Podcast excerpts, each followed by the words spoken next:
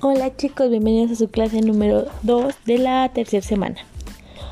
Hoy vamos a seguir viendo los métodos y el último método que vamos a ver es el de, René Descartes que se llama la duda metódica. Este método es muy conocido ya que Descartes dijo su famosa frase de pienso y luego existo.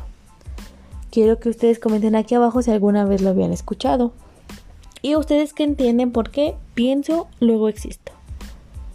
Bueno, la descripción de este método es que Descartes decía que preguntar, cuestionar para aprender. Si dudo es porque pienso y si pienso porque luego existo. Quiero decirles que Descartes fue un filósofo considerado como el padre de la filosofía moderna. Su método era sencillo. Si pienso es porque dudo, pero ¿de qué puedo dudar? Y él se respondía, de todo, como de la música, la religión, la política o la historia pero de lo que no puedo dudar es de que estoy dudando, y si dudo es porque pienso, y si pienso, luego existo.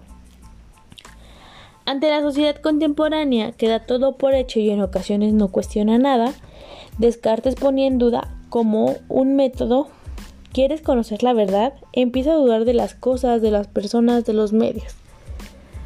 Ya que este método consiste en descartar todas las afirmaciones y tipos de conocimiento que son indudablemente verdaderos, la esperanza es que al eliminar todas las declaraciones y tipo de conocimientos cuya verdad puede dudarse de alguna manera, uno encontrará algunas certezas indudables. Por ejemplo, ¿será verdad o no algo que me han dicho?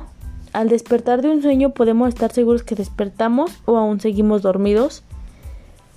¿El agua que sale de la tubería de nuestras casas es realmente potable? ¿Podemos fiarnos de nuestros sentidos?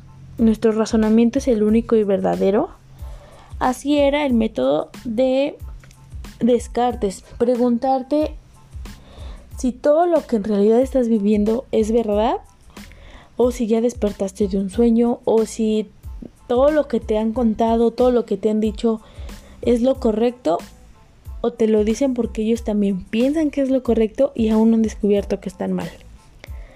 Chicos, espero que eh, no tengan ninguna duda de estos métodos. Si la tienen, háganmelo saber. Espero aquí sus comentarios y que sigan haciendo sus actividades del cuadernillo. Chao.